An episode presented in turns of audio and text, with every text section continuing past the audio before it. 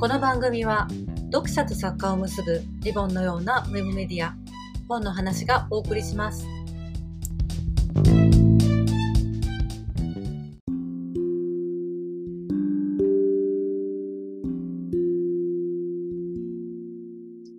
今日は第29回の松本清張賞受賞者の天城美琴さんをお迎えして、えー、デビューまでの道のりをいろいろお伺いしていきたいと思います。え、今日は私、司会を務めます、オーリオミョン編集部の山下と申します。えー、天城さんと、えあと編集長の川田と3人で、えーと、いろいろお話をしていきたいと思いますので、皆様ごゆるるとお付き合いいただければと思います。えー、では、それでは今日のゲストの天城美琴さんにご登場いただきたいと思います。天城さん、ご紹介、えー、自己紹介の方よろしくお願いします。よろしくお願いします。天城美琴です。まあ、好きなものは万年筆と小説を書くことです。よろしくお願いします。よろしくお願いします。天城さん25歳って公表してらっしゃると思うんですけど、はい、あのそのお年で万年筆なかなか渋い趣味ですけどいつぐらいからですか？中学校の時からなんですよね実はそうなんです。あの中学校の入学祝いにあの、まあ、祖父から入学祝いということで万年筆をプレゼントされまして、まあ、それから万年筆の魅力にのめり込んでいきましたので、まあ、いつか作家になったら絶対自分のペンネームの入ったあの万年筆を買うぞと心に決めているので、まあ、そこであの万年筆をあの買ってそこであとあのセーラーっていうあのメーカーでオリジナルインクを作っているので、はい、そこで天城美琴っぽい色のインクを作ってあのぜひとも、まあ、それでサインをしたいなと思って心心を決めています。はい、まだ発注はしてないんですか？あそうです。あのまだちょっと今回コロナっていうのもあってあんまりイベントが頻繁には開催できてないみたいなのでまあそのイベント東京でやることになったら行きたいなと思ってます。楽しみですね。はい、では、えっと、今日は天城さん、えっと、まだ25歳とお若いんですけれども、いつから作家を目指されたかというところからお話をお伺いできればと思います。最初に作家になりたいと思った、えっと、お年、ね、と、あとそのきっかけになった作品や出来事があれば、ぜひ教えていただけますでしょうか？結果、まあ、小学校の時からま作家になりたいなと思っていたんですね。っていうのも、まあ、上橋菜穂子さんの「まあ、獣の奏者」だったり森人シリーズを読んで、まあ、自分もいつかこんなお話を書いてみたいなっていうふうに思い始めてでそれがまあ自分が作家を目指そうと思ったきっかけですね。で実はあの小学校6年生の時にあの、まあ、担任の先生が自主学習ノートっていうものをあの設けていて、まあ、何かっていうと、まあ、1日1ページ何でも好きなことを記入して、まあ、先生から感想をもらうっていうようなものだったんですね。まあ、結構も日記書いたりとかあと算数の勉強をしたりとかする子が多くて私も最初おとなしく日記を書いていたんですけどあ小説を書いてやろうと、ちょっとどこかの時点で思って で、まあ、なんと連載小説をそこに書いていたんですね。まあ、内容は本当に混迷を極めるものだったんですけれども、先生はすごい優しくて、まあ、あのコメントをくださって例えば前に比べて終わり方がうまくなりましたね続きが気になりますとか今回はテンポが良くてトントン読めましたとかそういったなんかコメントをすごい励みにしながらも1年間で大学ノート3冊分の 連載小説を書いておりました。で、まあ、最後、まあ、小学校6年生の時から始めたので、もう卒業に伴って強制的に終わらせなきゃいけないっていうことで、無理やり終わらせたんですね。うん、で、まあ、なんか最後のコメントでもらったのがすごい印象に残っていて、読みますと、まあ、最後がハッピーエンドで良かったです。あなたの書く文章は独特で小学生離れしていて、読んでいてん？なところもあったけど、楽しく読めましたよ。これからの人生はもしかしたら大変なことの方が多いかもしれません。だけどあなたには本という最高のパートナーがいます。これからも本に助けられ、そして自分の書いた本で世の人を助けていってくださいね。いつかあなたの本が本屋さんに並ぶことを楽しみにしています。っていうことを言ってくださったんですね。うんじゃあその言葉もあってプロも目指そうと小学校の時から小学生から決意してたっていうことあそうですねなんかもともと小説書くならもうプロになる以外ないと思ってたので、うん、ずっとプロになりたいなとは思っていました。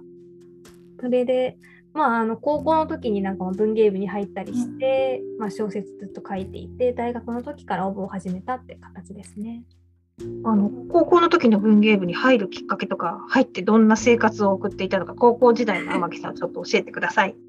高校の時に、まあ、最初は文芸部かなとは思ってたんですよ。なんとなく小説書きたいなと思ってたので。でもやっぱり文芸部ってちょっとまあ暗いイメージというかまあちょっと皆さんもお分かりの通りちょっとま暗めの人たちがいる 集団ってイメージがやっぱりあったんですね。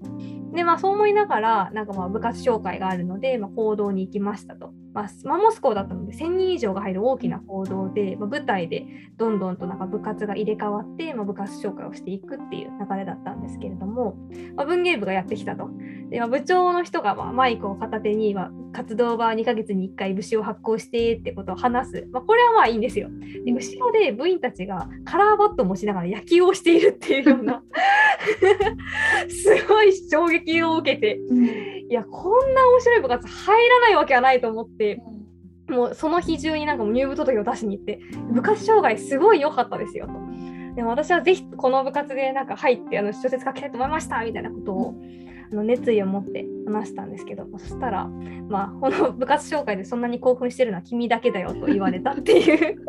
のはありましたね。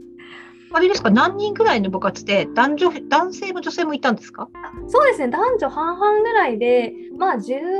何人かっていうぐらいでねでなんかまあ結構変な人たちだったんですけど、まあ、2ヶ月に1回の武士、まあ、出すコンサートに出すっていうのもまあ真面目にやってましたしと合評会、まあ、その武士を出した後に、ま、お互いのなんかその品評というかこの思ったことを言い合うっていうのもすんごい真面目にやってたのでそこで言われた意見なりなんか自分の作品の読まれ方っていうのは本当に今小説書く上でもな糧になってるなと感じます。はいそこで褒められた作品とか、よく今でも思い出す作品ってありますか？ああります、あります。あの小高校1年生の時に一番初めに書いた小説で、まあ、その小説の武士が出た後に、まあ、合宿があったので、私の3つ上の先輩も合宿に来てくださって、その合評会に参加してくださったんですね。で、まあ、その先輩は、まあ、当時からもうすごい周りの人から、あの人の書く小説は面白いっていうふうに言われるぐらいすごい人だったんですけど、まあ、今プロとして活躍されている方なんですけれども、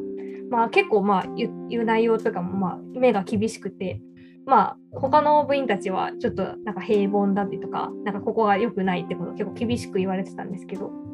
私の小説もなんか何を言われるんだろう、ドキドキと思いながら待っていたら、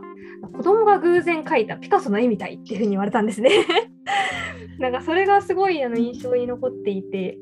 あのー、まあ、今までもちょっとたまに思い出しては、いや、私は本物のピカソになっていると思いながら書いてるわけですけれども。はいはいはい。私の先輩は天城さんがデビューされたの知ってるんですか？いや、ちょっとまだ恥ずかしくて言えてはいないです。だからその先輩に憧れてあの文芸部と演劇部を兼務されたという話もさっき伺ったんですけど。はいはいはい。そうですね、その先輩もあの文芸部と演劇部を兼務していて、私も文芸部と演劇部を兼務していたので、まあ、当時あの演劇部の中でも、まあ、既存の脚本じゃなくて、まあ、その部員が脚本を書くっていうような募集があったので、私もまあ脚本の方も書かせていただいていて、その先輩から、まあ、そのありがたいことになんかフィードバックをもらったりしていたんですね。まあ、なかなかこの笑いをなんか何回も入れるのは良くないから、ちょっと綺麗に整理した方がいいとか、そういうアドバイスをもらって、で今でもなんかすごい大事に思ってるんですけど。でその時に脚本を書いたおかげで、まあ、私なりに、まあ、キャラクターっていうのを作って書いていたんですけれどもその、まあ、実際に演じていた部員たちから、まあ、この子だったらこういうセリフは言わないんじゃないっていうことを言われて自分のこの人物造形の甘さっていうものに気づいたっていうのがすごいいい経験になったなと思っています。はい、そうですかあの千葉さんのちょっと前に受賞した千葉智子さんあの信頼の人という新刊が出てますけど千葉さんも大学時代ずっと演劇をやっていたって話を聞いていて、ね、演劇って小説を書くときに役に立ったりしますか？まあ、そうですね。私は脚本を書いた経験がすごい役に立ったんですけれども確かになんか実際にやっぱ小説を書くっていうのは自分の頭の中だけで構築する作業になっているので実際に演じた人の方がなんかその役に入れ込んでこの人ならどういうことを考えるんだろうっていうことをすごい突き詰めて考えるのでそういったことからなんか新しい発見を得ることっていうのはすごい多いですね。はい。で実際その頃っていうのは小説の例えば新人賞の公募賞に応募するとか、投稿とかっていうのをやってらっしゃったんですか？いや、まあ、高校の時は部首に載せるのもショートショートのような短いものだったのでなかなか長編を書くってことはしていなくて大学2年生の時に初めて書いた長編を、まあ、あの新人賞に初めて応募させていただいて、まあ、その時は箸にも棒にも書かれなかったんですけれども ま2回目から、まあ、その1回目の時はあの現代ものというかを書いていたんですけど、まあ、初めてファンタジー小説を書いてそのファンタジー小説でまあ最終選考まで残ってっていう形ですね。はい、あのファンタジーノベル大賞とその賞を伺ってるんですけれども結構有名な賞ですよね。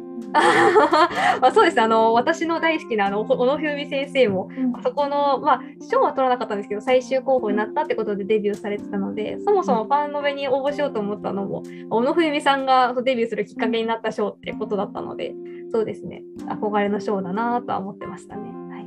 あのその時はどんな小説でだったんですか？応募した賞は。まあ、それはまあ爪が消えるっていうような話で、まあ、あの2つのなんか大国があってそこの、まあ、2つの大国に住んでる人たちがある日突然なんか爪がなんかなくなってしまうっていうような話で、まあ、一つは、まあ、その芸術をなんか主になんかやっているというかなんか大事にしている国でもう一つは学問を大事にしている国ででなんかその2国のバランスがその爪が消えてしまったことによってなんかちょっと崩れていくっていうような感じの話を書いたんですね。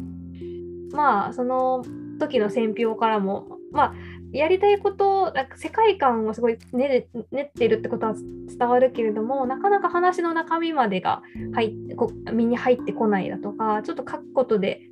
世界観を作るってことで手一杯になってしまってるっていう選評をいただいてあとはなんかまあ人生経験がちょっと足りないのでなんか物語世界に送る気が少し足りないみたいなことを言われて悔しい思いをしたっていう感じです。うん、あのそこからのあので気持ちが折れたりとか、はい、あダメなんじゃないかみたいに思ったことっていうのはないわけですよね。いやあります。いやまあその時絶対受賞できると思ってたのでうわーっていうふうには思ったんですけれどもでもまあそこで言われたことは一回真摯に受け止めようと思って、まあ、何回も何回も選評を読み返して言われたことをひたすら小説に落とし込みつつ、まあ、その人生経験って何だろうっていうのを考え始めて、まあ、ちょっと広い世界をもうちょっと見ることも必要だなと思いまして、まあ、あのタイで、まあ、の文化交流の山岳民族と文化交流のボランティアみたいなことをしたりだとかあとは今回の「コール草原に金はなる」でも、まあ、その舞台にさせていただいたんですけれども、まあ、の舞台にさせていただいたとか舞台にするベースとなる舞台を作った国である、まあ、モンゴルのあのゲルに、1ヶ月住み込みをしまして、まあ、放牧の手伝いをしたりとかそういうことをしてました。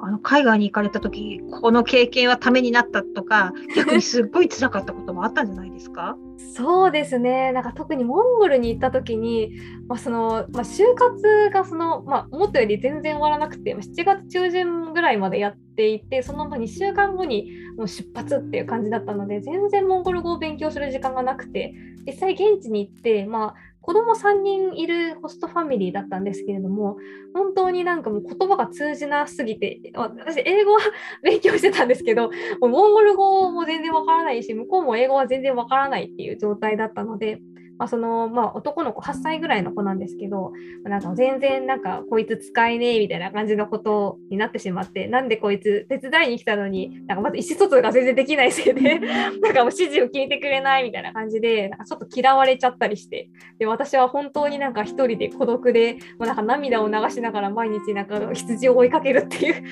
生活をしてました。結構ハードな生活だったんですね。はいもう好き好んでいった割になんかなんで私はこんな辛い目に遭ってるんだろうってか本当になんかもっと頑張らなきゃダメだなって思ったんですけど。でもまあ結局なんかその後家族とも和解してなんかお前は本当第二の娘のように思ってるよみたいなことを言われてすごい嬉しかったんですけど。うん。大学時代にそれ以外に小説を書くためにやっていらっしゃったことっていうのはあるんですか？あと、まあ、小説を書くあまあ、体験というか自分を磨く上ではそういう感じなんですけど、まあ、普通に小説を書いていって、まあ、それをなんか友人に読んでもらって必ずなんか応募する前には友人に読んでもらって意見をもらってたっていうのは必ずしていました。なんかそれは本当に、まあ、人に読んでもらわないとなかなか自分のが面白いと思って書いていることが伝わらないっていうのはあると思うのでまあ良かったなと思います。読んでいただける人がいて。はい具体的には学科で何を学んだとかはありますか？あその、まあ、国文学科だったので、まあ、その私の上智大学は国文学科の中に、ま、漢文も選べるって漢文専攻もあるっていうなんかすごい珍しい大学だったんですね。なので、まあ、入った時、まあ、小野冬美さんがすごい好きだったので十二国旗みたいなんかこの漢文の世界ちょっと知りたいなと思いつつ、まあ、でも「源氏物語」とかの国文の世界にも惹かれつつっていうような感じでどっちをま選ぼうかなっていうのを悩んでいたんですけどあの大学時代にあの吉川英治さんの「三国志」に出会いましていや漢文だと心に決め漢文を専攻しました。はいその時三国志の魅力はどんなところですか？三国吉川英治の三国志の魅力って。まず一つはなんか文章がもう素晴らしいんですね。本当に漢文の文章をそのままなんか分かりやすく現代人になんか読めるような解像度でしたっていうのがすごく綺麗で感動したっていうのとあとは、まあ、いわば生死の三国志では結構軽んじられてしまうところというか、まあ、お話だよね創作だよねってされるような演技の部分の描写もなんか改めて面白く書き直してたりとかあとは吉川さん自身の創作があったりしてそこが私はすごい読んでいて好きですね。はいありがとうございます。で、まあ、そういうものを読みながら、ファンタジーノベル大賞の後には、どんな、あの、というかをしていたかっていうのは。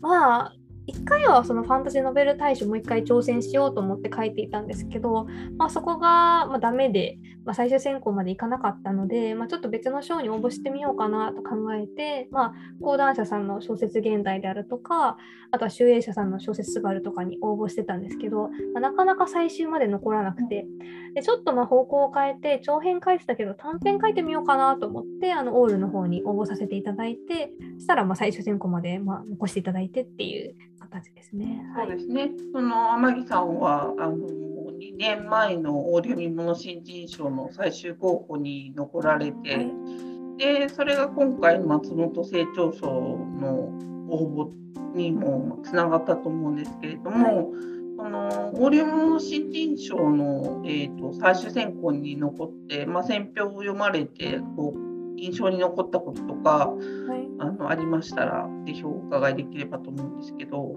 あそうですね門井義信さんがあの言ってくださった「あの未完の大気」っていう あの大層なお言葉がすごい心に残りまして絶対このあの言葉に恥じないような作品を書こうと思ってあの励みにしておりました。あとはあの安倍龍太郎さんの、まあ、今はちょっと書きたいものがなんか表現できていないけれどもなんかどんどん書き続けていってくださいっていうような書き続けていくことで克服克服できますよっていうふうに言ってくださったのがすごい励みになりました。あの第100回の大流見物新人賞の最終候補だったと思うんですけれどもあの私は拝読したんですがとても面白い作品で皆様にちょっとその内容と教えたいなっていうかご紹介いただけたらなって思うんですけれども。あそうですね、えっと、史跡史っていうタイトルの作品なんですけれども、まあ、屍を分析する、まあ、師匠の死っていうことで、まあ、ファンタジーの世界の中で、まあ、東日本大震災のような大きな震災が起こってしまうと。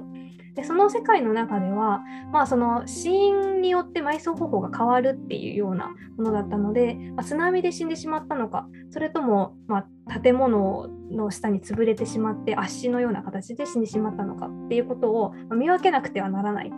そこで、まあ、その死体の解剖をしているあの、まあ、青年がおりましてその青年にが、まあ、そのどうやって浮気をしていくのかっていうことを書いた物語になりますね。のそれも何かきっかけがあってあの書くきっかけ史跡地を書くきっかけっていうのは何かあったんでしょうか？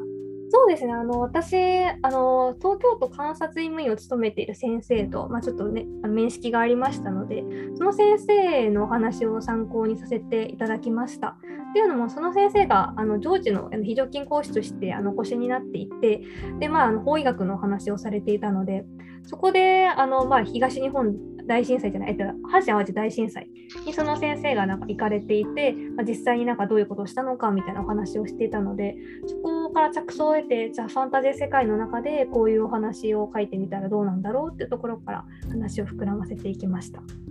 常に何か小説のネタになるものを探しているとかネタ帳をつけてるとかそういうのはあるんですか？あそうですねネタ帳も書いてるんですけど、まあ、結構この小説のきっかけになるなって思うのはまあ、真面目な本であるとかを読むことがま多くて、まあ、真面目な本というか、なんかまあ勉強系の本というか、今回そのコール草原に金は鳴るのきっかけになを書くきっかけになったのも、このラマチャンドララマチャンドランとあとサンドラ・ブレイクスリーっていう人の神経学者の方の書いた脳の中の幽霊っていう本がきっかけなんですね。この中で、まあ、あの視覚っていうのはなんか第1次から第5次のなんか領域があってそれがなんか司ってるとで第1次視覚野っていうものは、まあ、その色覚色を司っているので例えばそこが損傷されてしまうと色が分からなくなってしまうっていう障害が起こってしまう。でその中で第5次視覚野っていうのが動きを司る領域だと。でここを損傷してしまった女性の症例が出ているんですね。で実際そこを損傷してしまうと、まあ、動いてる車が認識できなくて、まあ、ストロボ撮影のスナップ写真の連続のようになってしまうと書いていたのであなんか面白いなこれをなんかまあそのある国のなんか全員の人々がなんか同じような見え方になってしまうっていう現象が起こったらどういう風になるのかなって考えていって今回の受賞作を書いていきました。はい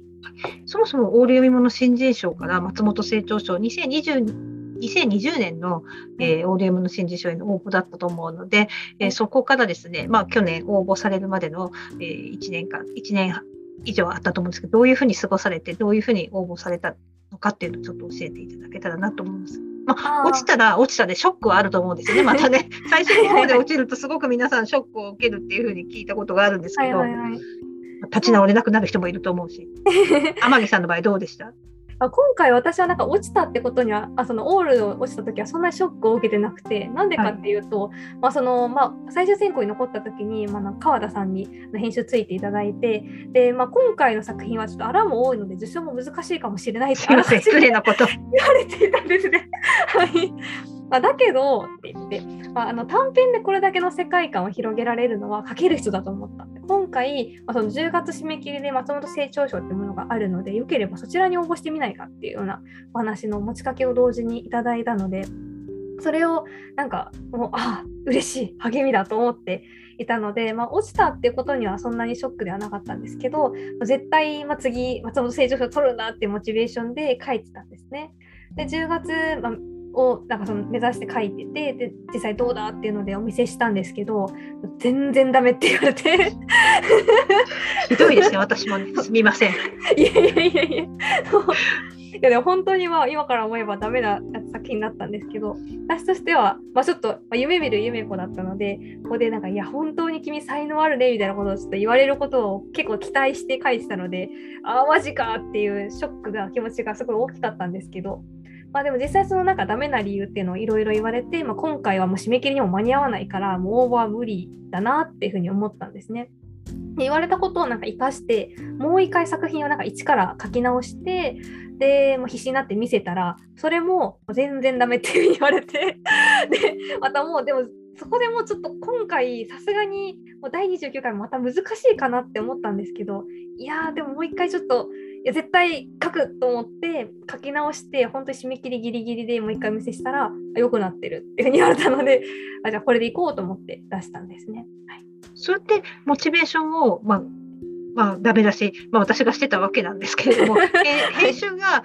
あの見せてもらってダメって言われてもあのモチベーションを保つあのやり方とか方法とかあるいは励ましてくれたものとかってあるんですか？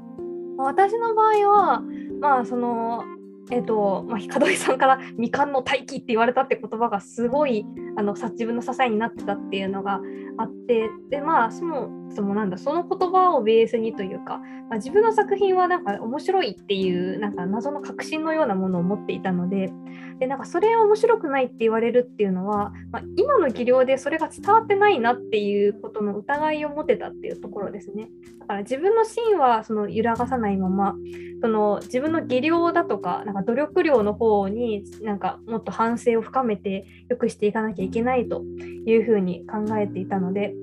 そこはなんか自分の気持ちを折らずに作品を書き直すことができたのかなと思いました。なので、なんか本当ダメだよって言われた後に、なんかすごい落ち込んじゃう人の気持ちも本当にわかるんですけど、でもやっぱり自分の芯になるものは折らないで、自分の技量がダメなのかもしれないとか、もっと書き方を変えてみようとか、そういうふうに考え方を変えていったらいいんじゃないかなと思います。はいの今、技量っていうことを何回かおっしゃったんですけど、技量という面で参考になる書籍があったと聞いていますが。あそうですねあの保坂和志さんのあの書かれたあの書きあぐれてる人のための小説入門っていう本だとかあとあの推理サッカー協会が出してるミステリーの書き方を読んで本当になんか自分の糧にしてましたねなんか教室のようなものには通ってなかったんですけど、まあ、そういう本から得るエッセンスのようなものを自分の励みにしてました。あとまあ友人に読んでもらって、まあ、ダメだよって言われたところを直してっていう感じですね。はい、こういう友人やっぱりあの高校の文芸部時代そうですそうですそうです。はい。はい、じゃあ本当に高校の高校演劇あの演劇部とあの、はい、文芸部が役に立ってるっていうことですよね。そうですね。だからその人たちにもなんかもう、いの一番に作家になりましたってことを報告して、授賞式にも来てもらう予定です。あ の授賞式はもちろんなんですけど、あの楽しみは、あの天木さん、これから初の単行本を出すわけですよね。そうですね。はい。あのその読みどころというか、教えていただけたらなって思うんですけど。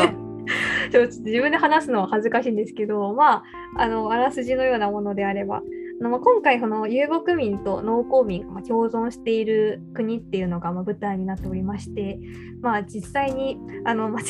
あ 自分がちょっとモンゴルであの生活した経験も織り交ぜながら書いてるんですけど、まあ、そこでなんか生き絵っていうものをあの書いている少女が主人公です。生き絵が何かっていうと、まあ、草原の中に、額縁のようなものをなんか打ち立ててでそこでなんか幕を後ろに貼ってなんかまあ演劇のようなものを広げてなんか物語を織りなしていくっていうような感じのやつなんですけれども、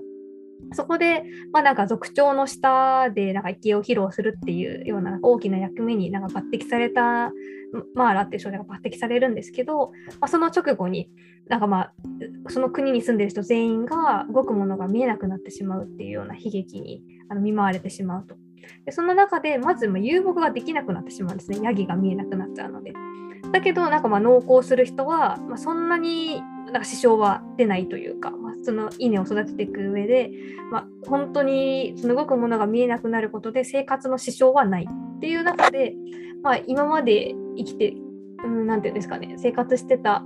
その社会の構造みたいなのがちょっと変わりつつでその中で生き絵っていうものを作ってたマーラは、まあ、今まで人の表情だったりをなんか豊かに伝えることで一見の世界に引き込んでいたのができなくなってしまう、まあ、人の表情が実はなんかあんまり見えなくなってしまっていたんだみたいなことに気づいてしまってどうするのかみたいなところですね。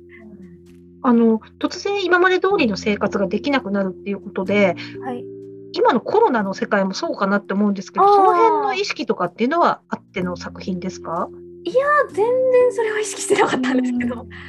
でもなんかもともとファンタジーって結構一人の身になんか異変なりなんかなんかの力なりがあのかかってしまうっていう設定ってすごい多いなとは思っていて、まそれを一人じゃなくてなんかその全部の世界の人がそうなっちゃったらなんかどうなるんだろうってかそういうものを書きたいなとはずっと思っていたんですね。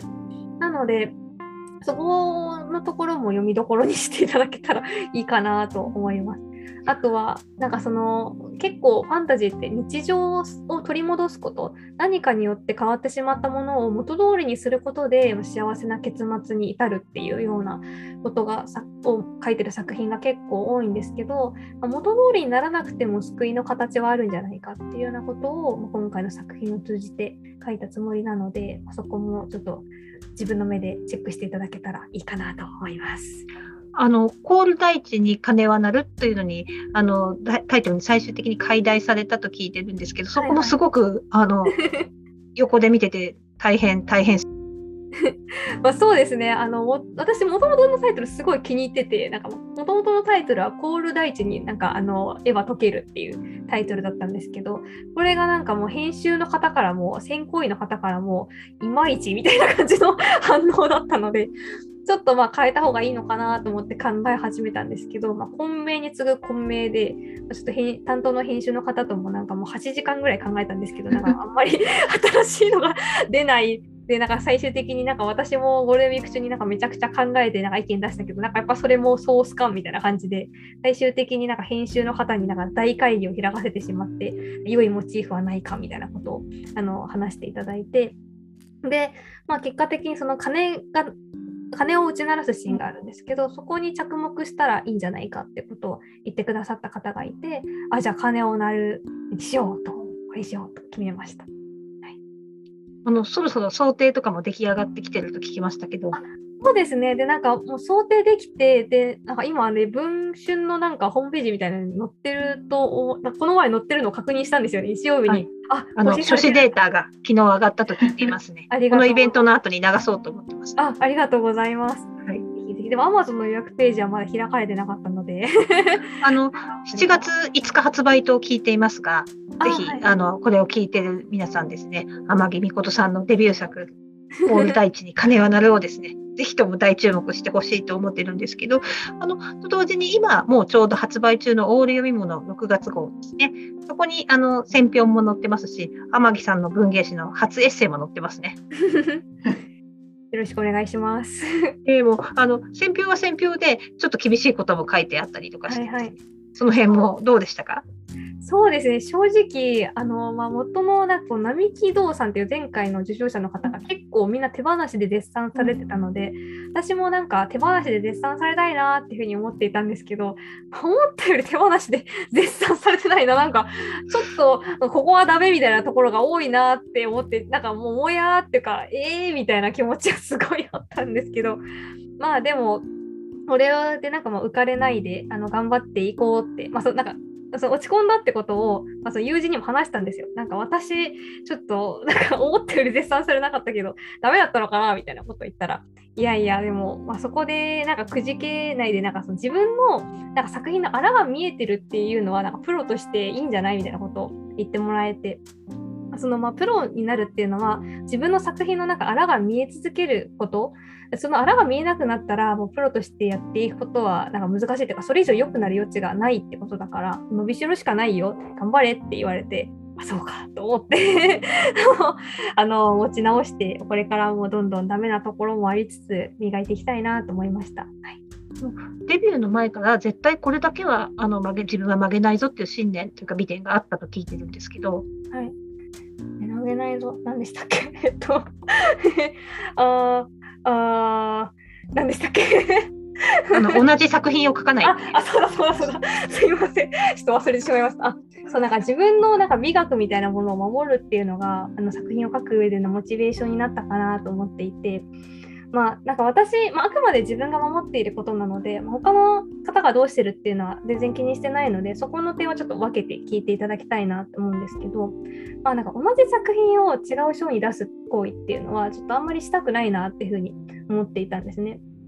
っていうのも、まあ、そのプロになったらそのどんなに自分が出した作品が、まつまらないものでヒットできなかったっていうことがあったとしても、まあ、その作品をもう一回焼き直しをして出し直すってことは絶対にできないわけじゃないですか。必ず新しい作品を書いてそれで常に勝負していかなきゃいけないっていう世界なので、まあ、たとえ自分がどんなに面白いと思って書いた作品が、まあ、一時でダメだったっていうことがあったとしてもその作品をもう一回あのリメイクして他の章に出すとかそういうことはしたくないなと思っていました。何よりなんかその下読みさんとか編集さんの目を疑って自分の書くなんかダメさ加減を認められないっていうのは態度としてダメだなと思っていたので、まあ、常に新しいものを書き続けて新人賞に応募し続けるっていうのは必ず守っていた心情です。まあ、皆さんもまあ必ずしも私と同じように思う必要はないんですけれども自分なりにこれは守りたいなとかプロになるならまあこれは必要なんじゃないかなっていうふうに考える美学のようなものを持って新人賞の投稿にあの目指していただけたらなと思います。何かあのオーディオ見物もいろいろな書き方教室とかやってるんですけども、あの天城さんにも聞いていただいたことがあると聞いていて、あのその辺とか人の、まあ、あの他の作家さんの話を聞くのとかも参考にはなるものですか？あそうですね、そうですね。なんかこの人どんな書き方してるんだろうっていうことも参考になりますし、あと今回の作品で言うと、私結構調べ物が苦手なんですね。あの自分がなんか好きであの読んでるあの話、小説、ん？自分が好きで読んでる本は、まあ、難しめの本も読んでみようって思うんですけど正しさの裏付けで読む本っていうのが結構苦手で特に今回この運動網っていうあの現象を持ってる症例が本当に見つからなくてまああの大学の図書館に行き国会図書館に行きってしたんですけど私のリサーチ能力が足りないせいなのかもしれないんですけど全然なんか症例がない。症例がないのが書いたら嘘になっちゃうんじゃないか。なんとか見つけなきゃでも見つからないどうしようって思ってた時に、まあ、そのこう時代小説の書かれている方の講座を聞いて、まあ、自分がその小説を書くきっかけみたいなものをお話しされていた時に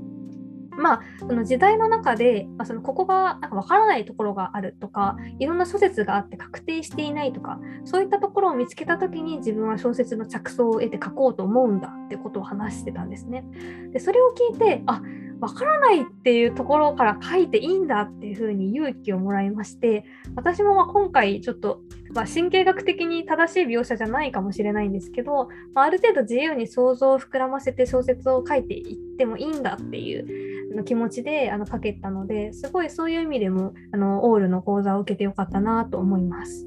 すいません、宣伝していただいて、オールのツイッターで。あのそうなんです。あの次にね、今回開いたの6月20日に、まあ、オーディオ見物新人賞第102回の新人賞も迫ってきてましてですね、はい、あのこれをスペースを聞いている方にぜひ応募していただけたらなって思う、あの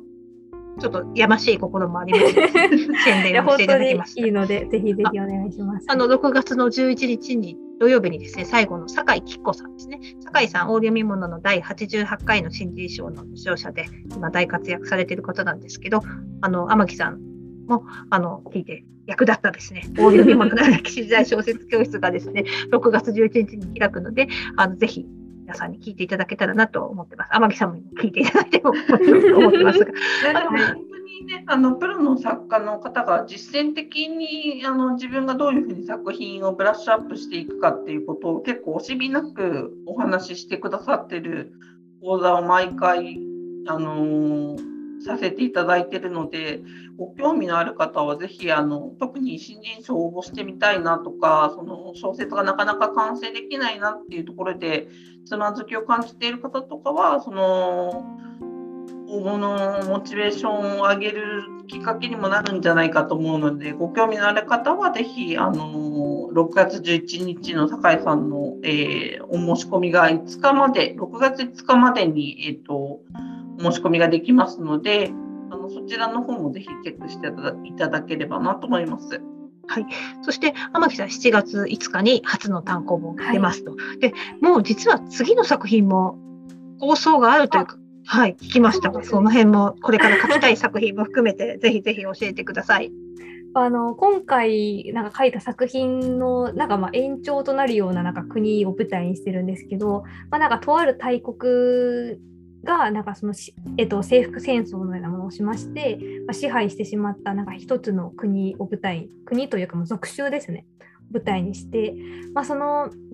実際なんかまあとある殺人を犯してしまった男が主人公です。でもともとその、まあ、かつて国だった場所では、ま、その殺人はなんかまあ死刑になんか相当するような重いものなんですね。まあ肉親を殺してしまったっていうような罪なんですけれども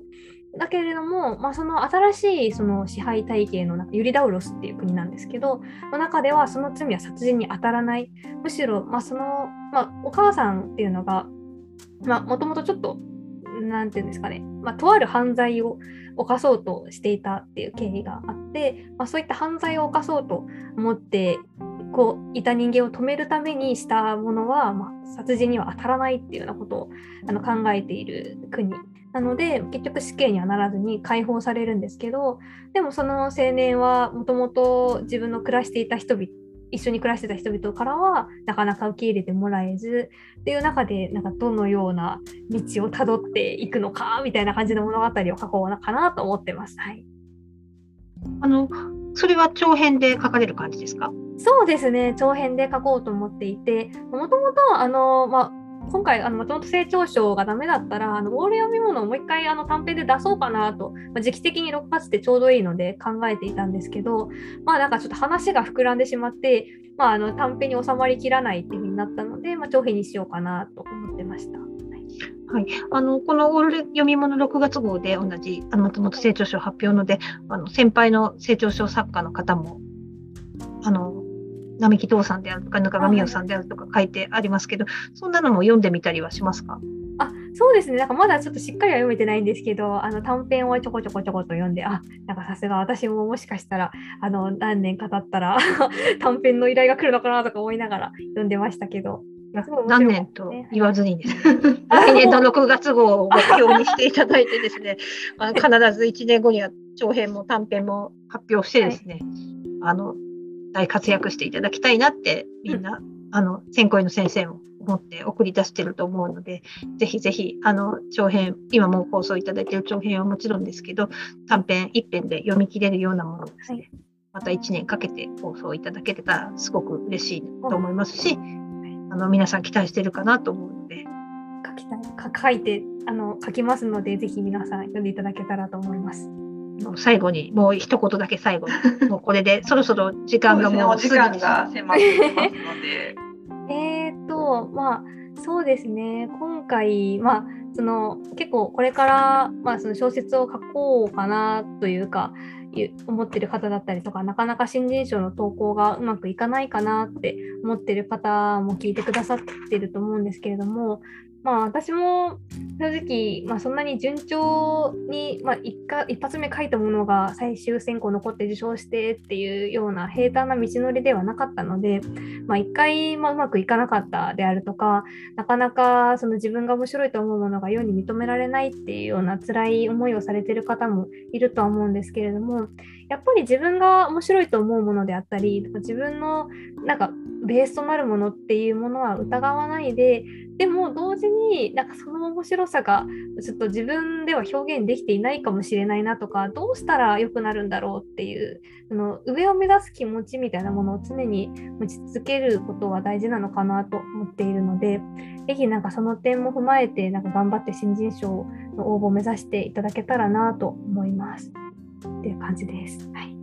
ありがとうございます。まず書くことから、そしてそれを応募することから、えー、サッカーへの道が開けるということが天城さんのお話を伺っていて、非常によくわかるお時間でした。今日は遅い時間に皆さんあの聞いてくださってありがとうございます。またこれからもどんどんスペースなどで、えー、皆さんにあの作家の方をお招きしたりしてあのお話をお届けできればと思いますのでこれからもぜひオール読み物編集部と、えー、天城美琴さんと あ松本清張賞の方をチェックしてみてください。よろしくお願いします。今日本当ありがとうございました。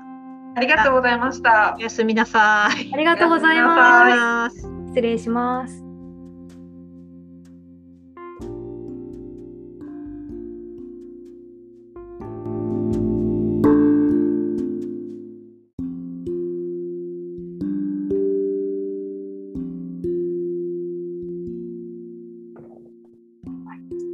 皆さん、えー、あのここまでお聞きくださってありがとうございました。えー、またあのこれからもいろいろあのお話をお届けできればと思いますので、ぜひ皆さん、えー、これからもよろしくお願いします。そして今日、えお話に出てきた天城美琴さんの選評などは現在発売中のボリューム1の6月号に、え掲載されています。え過去の松本清張賞受賞者の、え並木道さん深上洋さん、えー、安倍千里さんの短編も載っておりますので、ぜひそちらの方も、えー、楽しんでいただければと思います。では、これからも折読み物